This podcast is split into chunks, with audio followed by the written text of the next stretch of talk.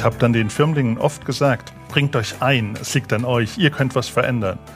Und ich habe aber in meinem Herzen immer mehr gemerkt, ich habe die Hoffnung gar nicht. Und dann wird es zu so einer Schallplatte, die man einfach nur noch abspielt. Und wenn das passiert und das Herz nicht mehr brennt bei dem, was man eigentlich am liebsten macht, nämlich auch zu verkündigen in der Predigt, dann ist es, glaube ich, besser, man geht, bevor auch der Glaube, der da ja auch existenziell dranhängt, am Ende nicht mehr da ist. Austritte aus der katholischen Kirche gibt es Zehntausende pro Jahr. Doch dieser vom Mai 2022 war richtig spektakulär. Andreas Sturm war Generalvikar des katholischen Bistums Speyer und damit der zweitmächtigste Mann nach dem Bischof, verantwortlich für Tausende von Mitarbeitenden und für einen Millionenetat. Doch dann der große Knall. Andreas Sturm ist aus der römisch-katholischen Kirche ausgetreten, weil er nicht mehr glaubt, dass sich die Kirche ändern kann. Er ist inzwischen in die altkatholische Kirche eingetreten und er ist jetzt Pfarrer in zwei altkatholischen Gemeinden in Singen und Sauldorf in Baden-Württemberg. Über seine Entscheidung aus der Kirche auszutreten hat er auch ein Buch geschrieben. Es heißt Ich muss raus aus dieser Kirche, Untertitel Weil ich Mensch bleiben will. Das hört sich ziemlich drastisch und dramatisch an, Kirchenaustritt sozusagen als letzter Rettungsanker. Was Andreas Sturm zu diesem Schritt gebracht hat, darüber habe ich mit dem ehemaligen Generalvikar gesprochen. Zu sehen gibt's den Talk auch, alles dazu in den Show Notes. Hier aber jetzt erstmal zum Hören. Ja, herzlich willkommen, Herr Sturm. Über Ihre Entscheidung, aus der Kirche auszutreten, haben Sie auch ein Buch geschrieben. Sie haben es mitgebracht. Es heißt, ich muss raus aus dieser Kirche, Untertitel, weil ich Mensch bleiben will. Das hört sich ja ziemlich dramatisch an, drastisch an. Kirchenaustritt sozusagen als letzter Rettungsanker, um Mensch zu bleiben. Haben Sie es auch so dramatisch erlebt oder hat der Verlag da auch ein bisschen zugespitzt, damit sich das Buch besser verkauft? Also ich glaube, es sind zwei Sachen zusammengekommen. Ich habe mich zum einen schon ähm, wirklich so nicht mehr wohlgefühlt. Ich musste raus, weil ich sonst wirklich auch Sorge hatte, krank zu werden. Aber Sie haben natürlich auch recht, dass da verlagsinterne Fragestellungen auch mit eine Rolle gespielt haben. Ich habe schon erzählt, Sie waren Generalvikar im Bistum Speyer. Wir müssen das nochmal klären. Was ist das für ein Amt in der katholischen Kirche? Hat das was mit Militär zu tun, von wegen General? Nein, also es ist an sich ganz friedlich. Ähm, man ist der Stellvertreter des Bischofs ähm, und man ist der Behördenleiter. Also das ganze bischöfliche Ordinariat, wo die ganze kirchliche Verwaltung passiert, die lag in meinen Händen. Ähm, und ich habe manchmal schon so ein bisschen den Eindruck, dass wir teilen uns die Arbeit so auf, Good Cop, Bad Cop. Der Bischof, ähm, der eher die schöneren Seiten ähm, des Leitungsamtes hat und man muss als Generalvikar schon der sein, der auch aufräumt, wenn irgendwo ein Problem da ist. Mhm. Das heißt, man braucht manchmal auch einen Kasernenhofton, manchmal klare Ansage zu machen. Ja, genau. Aha, okay, also schon, vielleicht daher auch der Titel. So, ja. Ja, Sie schreiben in Ihrem Buch, es sei keine Abrechnung mit der römisch-katholischen Kirche, sondern eher eine schonungslose Bilanz und auch das Eingeständnis von Scheitern. Wo sind Sie gescheitert? Ich habe schon angefangen als Generalvikar, aber eigentlich noch viel früher als Priester, auch in der Hoffnung, für die Menschen da zu sein und dann doch immer wieder aufs Neue zu erleben, wir schließen Menschen aus und ich habe keinen Weg gefunden, in einer guten Weise damit umzugehen. Also sprich, wie gehen wir um mit Homosexuellen, wenn die zu einem kommen und sagen, wir wollen heiraten. Wir schließen Frauen aus, die für sich merken und spüren, sie wollen eigentlich Priesterin sein. Ähm, wir schließen wieder verheiratet Geschiedene von den Sakramenten aus. Und all diese Punkte haben sich bei mir im Laufe der Zeit einfach so angehäuft, dass ich irgendwann gesagt habe, stopp, so geht's nicht mehr. Und wenn Sie jetzt von wir sprechen, sprechen Sie quasi noch, als wären Sie noch in der römisch-katholischen Kirche? Da habe ich das ja auch so erlebt, ja genau. Ja. Aber es stimmt schon, ich bin zwar draußen und doch merke ich, man legt auch 47 Jahre, die man römisch-katholisch war, nicht einfach so ab wie ja. ein Hemd. Sie haben gesagt, es hat sich dann so ja, aufgehäuft, angestaut. Gab es einen berühmten Tropfen, den berühmten Tropfen, der das fast zum Überlaufen gebracht hat, sozusagen, sodass Sie dann ausgetreten sind? Den gab es nicht. Mhm. Aber es war schon so, ich habe gerade auch im Rückblick, äh, im Schreiben auch nochmal gemerkt, das ist so ein Weg der Entfremdung gewesen. Mhm. Und irgendwann war, glaube ich, der Punkt da, wo ich es am stärksten gemerkt habe, war, Sie wissen es vielleicht, dass der Bischof sieben Monate krank war. Ich hatte in der Zeit das Glück, dass ich Firmungen übernehmen durfte. Das ist bei uns normalerweise nicht üblich. Bei uns firmen nur die Bischöfe mhm. unter normalen Bedingungen. Aber in der Zeit durfte ich öfter vor Firmlingen stehen. Und ich habe dann den Firmlingen oft gesagt, bringt euch ein, es liegt an euch, ihr könnt was verändern. Und ich habe aber in meinem Herzen immer mehr gemerkt, ich habe die Hoffnung gar nicht. Und dann wird es zu so einer Schallplatte, die man einfach nur noch abspielt. Und wenn das passiert und das Herz nicht mehr brennt bei dem, was man eigentlich am liebsten macht, nämlich auch zu verkündigen in der Predigt, dann ist es, glaube ich, besser, man geht, bevor auch der Glaube, der da ja auch existenziell dranhängt, am Ende nicht mehr da ist. Haben Sie versucht, gegenzusteuern? Haben Sie da mal mit Leuten, die vielleicht auch gemerkt haben, da stimmt was nicht mit dem Herrn Sturm, dass Sie da auch vielleicht mit Ihnen ins Gespräch gegangen sind? Naja, so eine Entscheidung macht man ja nicht alleine aus. Mhm. Also ähm, ich habe da schon mit Priestern auch drüber gesprochen, auch mit Menschen, die für mich gerade in der geistigen Begleitung wichtig waren. Ähm, auch da über den Weg oder den zukünftigen Weg auch gerungen, ja, aber mhm. dann eben doch gemerkt, ähm, für mich gibt es da keine Zukunft mehr. Sie schreiben auch in dem Buch, Sie wären kein Priester geworden, wenn Sie vom Missbrauch gewusst hätten. Das ist ja der große Skandal der letzten Jahrzehnte, muss man jetzt schon sagen. Wie lange waren Sie da als Priester in Bezug auf Missbrauch in der katholischen Kirche auch wirklich in Anführungszeichen ahnungslos? Ja, also mir ist, ich habe selber Missbrauch nie erfahren in der Kirche und habe auch ähm, in den Jahren, als das aufkam in den USA, es nicht für möglich gehalten, dass es das in dem Ausmaß auch bei uns in Deutschland gibt. Also die Nullerjahre war ich noch sehr von überzeugt, dass die Einzelfälle, über die dann in Deutschland gesprochen wurde, Einzelfälle sind ich habe das nicht für denkbar gehalten, dass das in dem Ausmaß ähm, wirklich eine Realität auch in unserer Kirche ist. Und es ist ja eine Realität, die auch mit dem System Kirche zu tun hat, oder? Hat sich diese, wann hat sich diese Einsicht bei Ihnen breit gemacht? Naja, die, dieser Systemschutz, dass es immer darum geht, jeden Schaden von der Kirche ähm, fernzuhalten, der sitzt schon sehr tief. Und das habe ich ähm, glaube ich, auch in anderen Zusammenhängen immer wieder gemerkt, wenn man Kirche kritisiert hat, dass da manche sehr allergisch reagiert haben. Und ähm, an der Stelle habe ich schon irgendwann gemerkt, wenn wir nicht wirklich mutig sind, manche, die wir auf Sockel gehoben haben, auch von den Sockeln wieder runterzustoßen, auf eine normale Ebene zu bringen, wird sich nichts ändern. Mhm. Die deutschen Bischöfe haben ja dann einen Studienauftrag gegeben, sogenannte MHG-Studie wird die abgekürzt, 2018, also jetzt vor vier Jahren ist die dann rausgekommen. Da wird beschrieben, was da alles passiert ist, wie viel Opfer es gab von Missbrauch und so weiter. Was hat das damals mit Ihnen gemacht, diese Studie, als die veröffentlicht wurde? Ich habe bis zu der Veröffentlichung der Studie immer die These vertreten, es gibt Missbrauch in der römisch-katholischen Kirche, aber es gibt ihn weniger, als es in der Gesamtgesellschaft der Fall ist. Und mit dieser Studie ist uns allen ja präsentiert worden, die die Studie gelesen haben, es ist nicht weniger als Gesamtgesellschaft, es ist mehr als gesamtgesellschaftlich. Und das war aber immer meine Standard Ausrede, muss ich heute sagen, aber ich habe das damals auch wirklich geglaubt, ähm, dass es eben ähm, genau anders ist. Und da ist mir das sehr klar geworden. Und ich würde sagen, dass das mit einer der stärksten Punkte war. Dann hängt damit natürlich zusammen, dass das System ähm, immer in sich meint, alle Sachen zu lösen und eben nicht nach außen gegangen ist. Ich denke, in vielen Fällen hätten wir die Staatsanwaltschaft auch in den 60er, 70er, 80ern immer standardmäßig dazugerufen, dann hätte man viele Sachen so klar klären können. Vor allem hätte man auch ähm, es gibt ja auch Fälle, wo ähm, jemand zu Unrecht beschuldigt wird. Das hätte man da deutlich klären können. Wir sind heute, wo der mögliche Täter schon tot ist, haben wir überhaupt keine Möglichkeit, der Sache wirklich ehrlich und gut nachzugehen. Die Staatsanwaltschaft interessiert sich nicht mehr dafür, weil der Täter ja verstorben ist.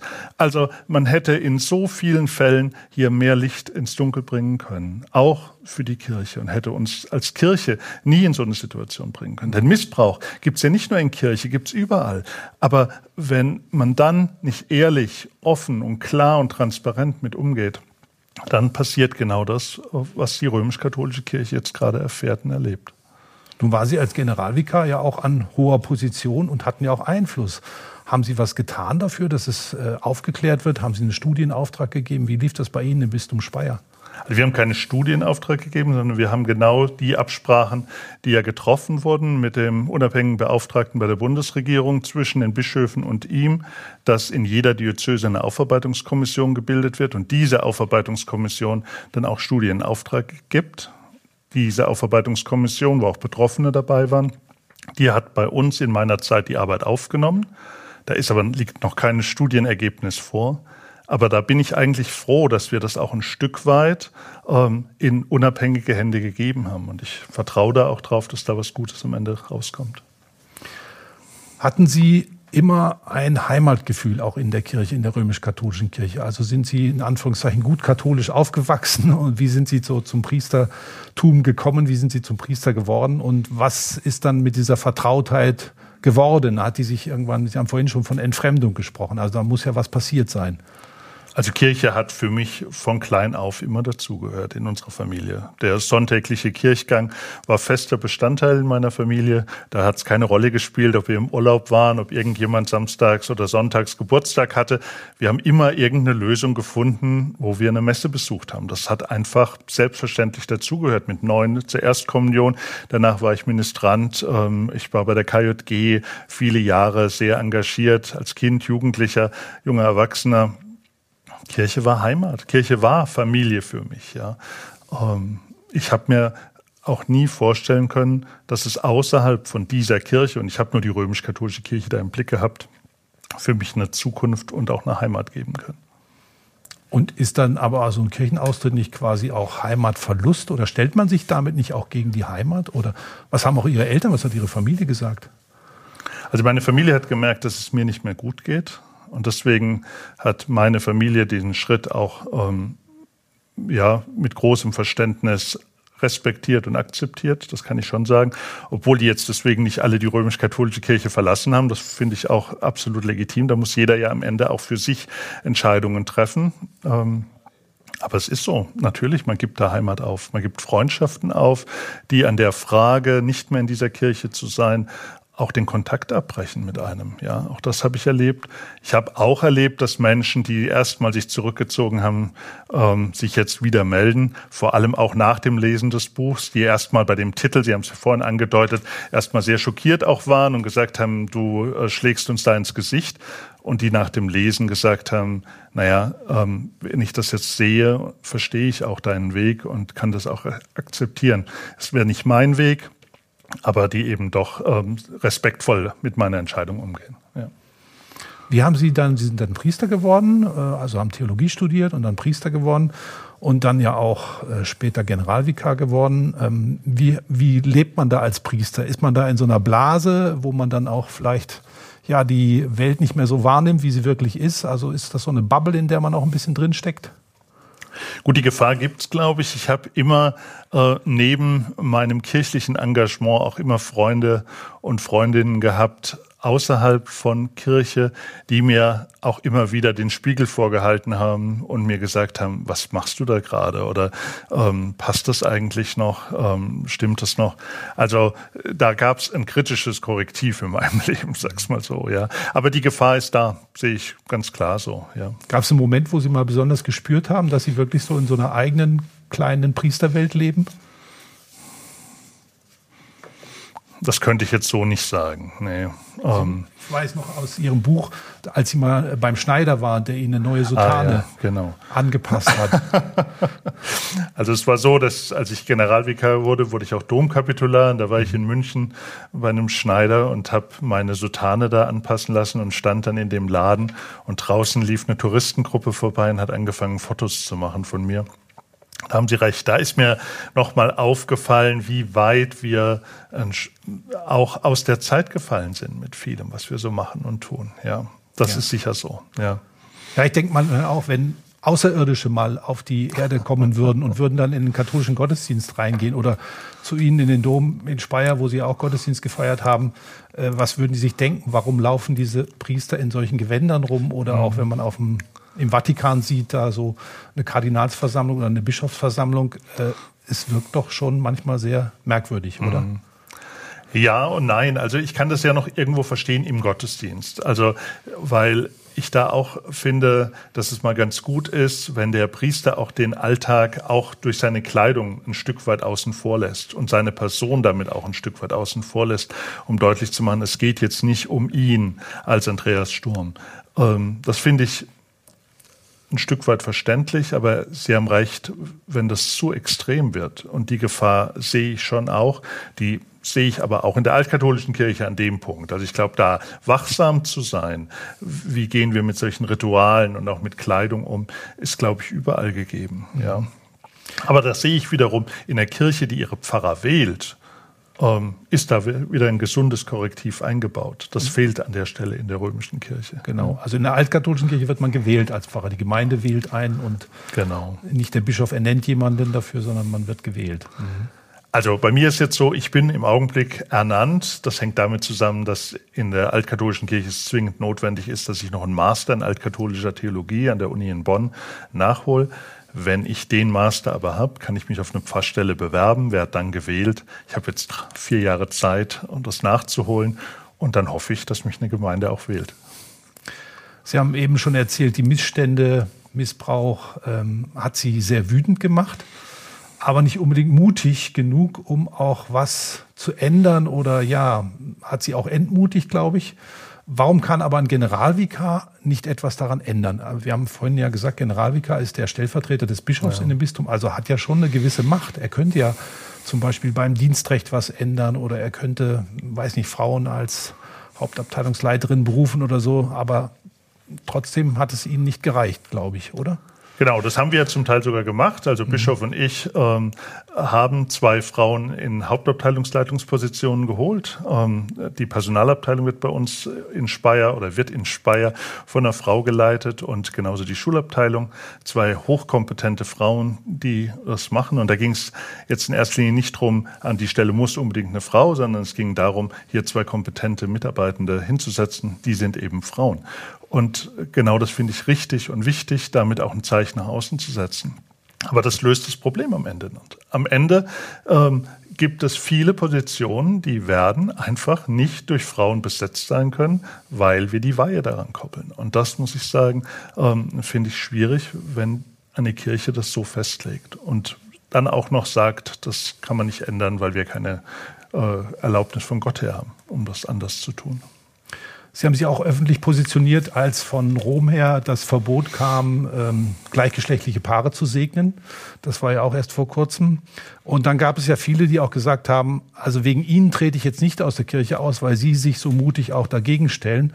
Warum wollen Sie dann doch nicht länger Hoffnungsträger sein? Weil da haben ja Menschen auch auf Sie gesetzt und die hätten ja auch denken können, ja, wenn der vielleicht Bischof wird, der kann vielleicht was ändern. Mhm. Also das ist sicher auch einer der wunden Punkte bei meinem Schritt gewesen, dass man Menschen damit enttäuscht hat. Und das ist mir auch ähm, sehr lange, sehr nahe gegangen, wo ich überlegt habe, kann ich das tun? Weil ähm, Menschen, wie Sie sagen, da auch im letzten drauf gebaut haben.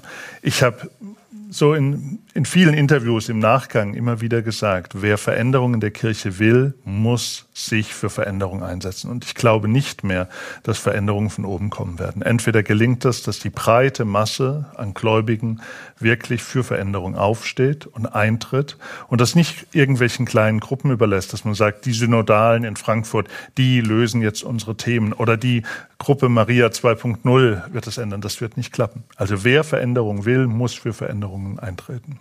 Und das kann dann nicht an der Person hängen, ob der dann Andreas Sturm heißt oder äh, Bischof Betzing oder wer auch immer, der sich sehr klar und pointiert geäußert hat.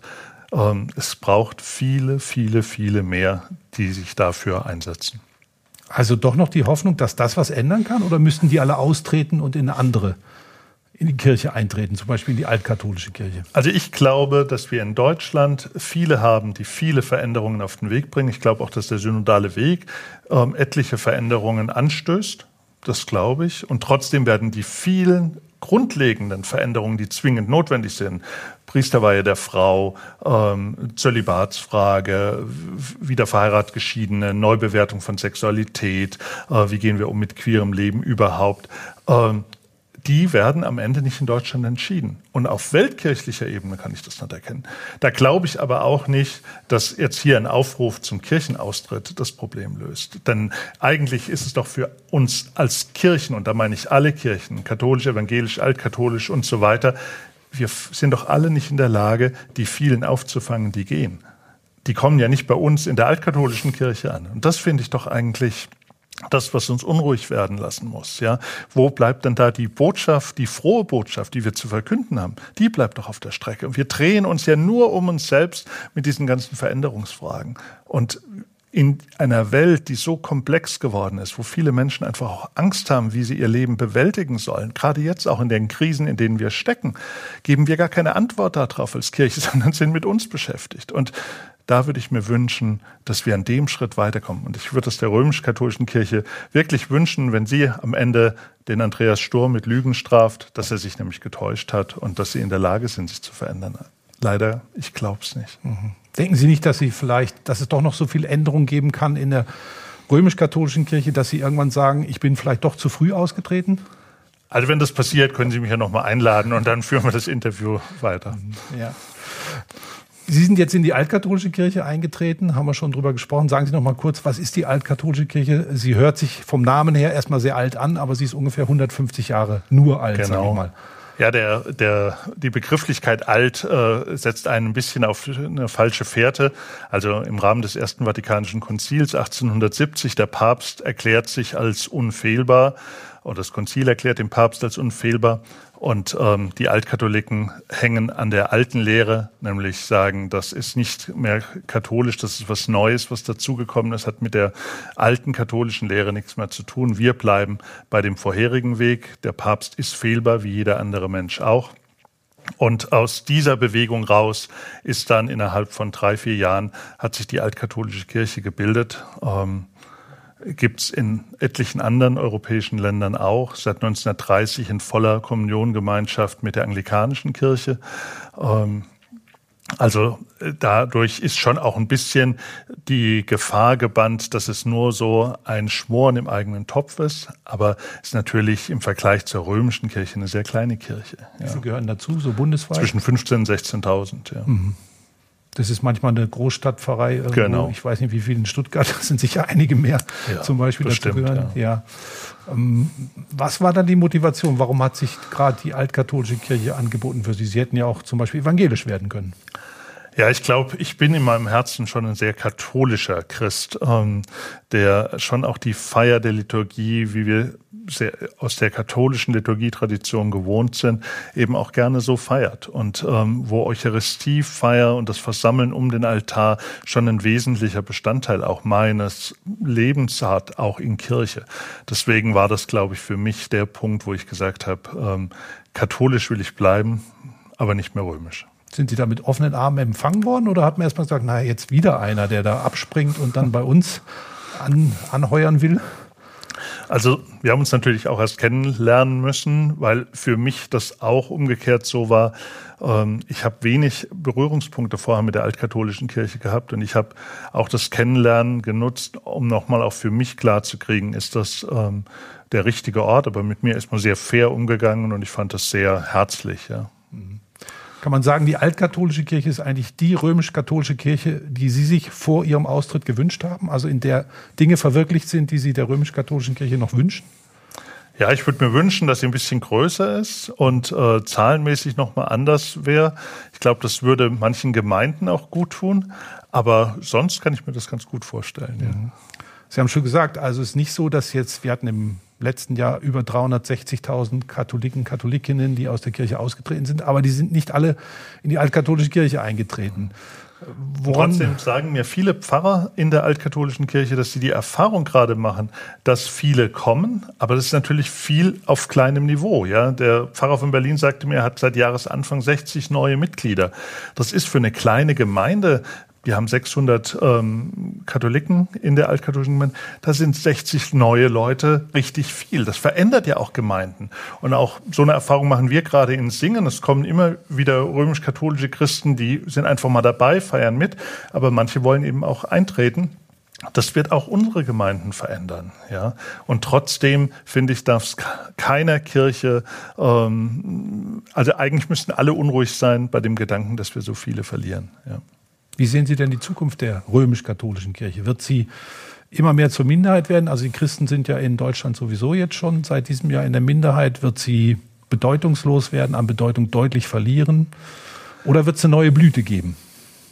Also ich glaube, es kann eine neue Blüte geben, aber ich habe den Eindruck, die römische Kirche macht so alle 500 Jahre leider dieselbe Rostkur mit. Ja, ähm, um 1000 ähm, das Schisma mit der Ostkirche. Äh, ähm, im, genau mit der orthodoxen Kirche. Wir haben äh, im 16. Jahrhundert die Spaltung mit den Protestanten gehabt. Und vielleicht sind wir jetzt an dem Punkt, dass Kirche sich auch hier wieder neu den Problemen endlich mal stellen muss. Ich habe den Eindruck, man sitzt sie immer noch aus und das wird nicht funktionieren. Wir werden dasselbe haben wie im 16. Jahrhundert. Macht Ihnen da der synodale Weg, Sie haben es schon angesprochen, macht er Ihnen Hoffnung? Das ist so ein Gesprächsprozess, der seit einiger Zeit läuft. Im nächsten Jahr, im März 2023, wird es nochmal eine Sitzung geben. Macht er Ihnen Hoffnung oder sagen Sie, es ist eigentlich nur Ruhigstellung der Aufmüpfigen? Also ich sehe viele Frauen und Männer, die da hoch engagiert dabei sind und wirklich was verändern wollen. Deswegen würde ich nicht sagen, es geht da um Ruhigstellung. Trotzdem glaube ich, dass eben viele Fragen am Ende nicht in Deutschland diskutiert werden. Und da habe ich ein bisschen die Sorge, dass wir dasselbe erleben wie bei der Würzburger Synode. Auch dort war viel Engagement, viel Elan. Also und was ist davon hängen geblieben? Ja. Also das finde ich einfach das Bittere. Was ist vom Zweiten Vatikanischen Konzil hängen geblieben am Ende? Und ein neues Konzil? Wäre das? Wäre gut. Mhm. Ähm, ich weiß nicht, ob Franziskus noch die Kraft dazu hat. Ja. Und man weiß halt nie, was danach als Papst wiederkommt oder mhm. wer danach kommt. Ja. Muss man nicht auch grundsätzlich sagen, die Kirche ist vielleicht nicht einfach nur ein Werkzeug, um zu glauben, aber der Kern des Glaubens ist auch eigentlich die persönliche Jesus, die Gottesbeziehung. Braucht es Kirche eigentlich überhaupt? Ich glaube, dass Glaube äh, Gemeinschaft braucht und äh, der christliche Glaube braucht Gemeinschaft. Ich brauche, dass du, mit dem ich auch gemeinsam vor Gott hintreten kann. Also glaube ich schon. Und deswegen denke ich, wird das nicht so äh, klein ansetzen, die Bedeutung von Kirche. Ich halte die Bedeutung von Kirche wirklich für wichtig. Aber ähm, glaube wirklich, Kirche muss ähm, auch offen sein, muss Schöpfung wahrnehmen, wie sie ist, muss Menschen so wahrnehmen, wie sie sind, mit allen Stärken und Schwächen, mit allen Fehlern. Und äh, es wird nicht immer einfach alles nur geradlinig laufen. Im Leben wird es immer Brüche geben, Wegkreuzungen, wo Menschen sich anders entscheiden. Und alle werden das immer als Bruch äh, wahrnehmen. Und deswegen würde ich mir da einfach wünschen, dass man mit einer großen Herzlichkeit daran geht. Wir sind gespannt, wie es weitergeht bei Ihnen und mit dem Weg der katholischen Kirche, der altkatholischen und der römisch-katholischen. Mensch bleiben, dank Kirchenaustritt. Das war unser Thema heute bei Alpha und Omega. Vielen Dank für Ihr Interesse. Bis zum nächsten Mal. Übrigens, Alpha und Omega, mehr als du glaubst, ist ein gemeinsames Format der katholischen Bistümer Rottenburg, Stuttgart und Freiburg und des evangelischen Medienhauses Stuttgart. Zu sehen sind die Sendungen bei den privaten Fernsehsendern in Baden-Württemberg, auf Bibel TV und auf YouTube. Weitere Infos finden Sie unter kirchenfernsehen.de und kipp-tv.de. Wenn Sie Fragen, Wünsche und ein Feedback haben, dann schreiben Sie uns gerne an podcast.kipp-radio.de. Und wenn Ihnen diese Folge gefallen hat, dann hören Sie doch mal rein in Podcast Folge 13 mit dem katholischen Theologieprofessor Albert Biesinger über seine Zweifel an Gott.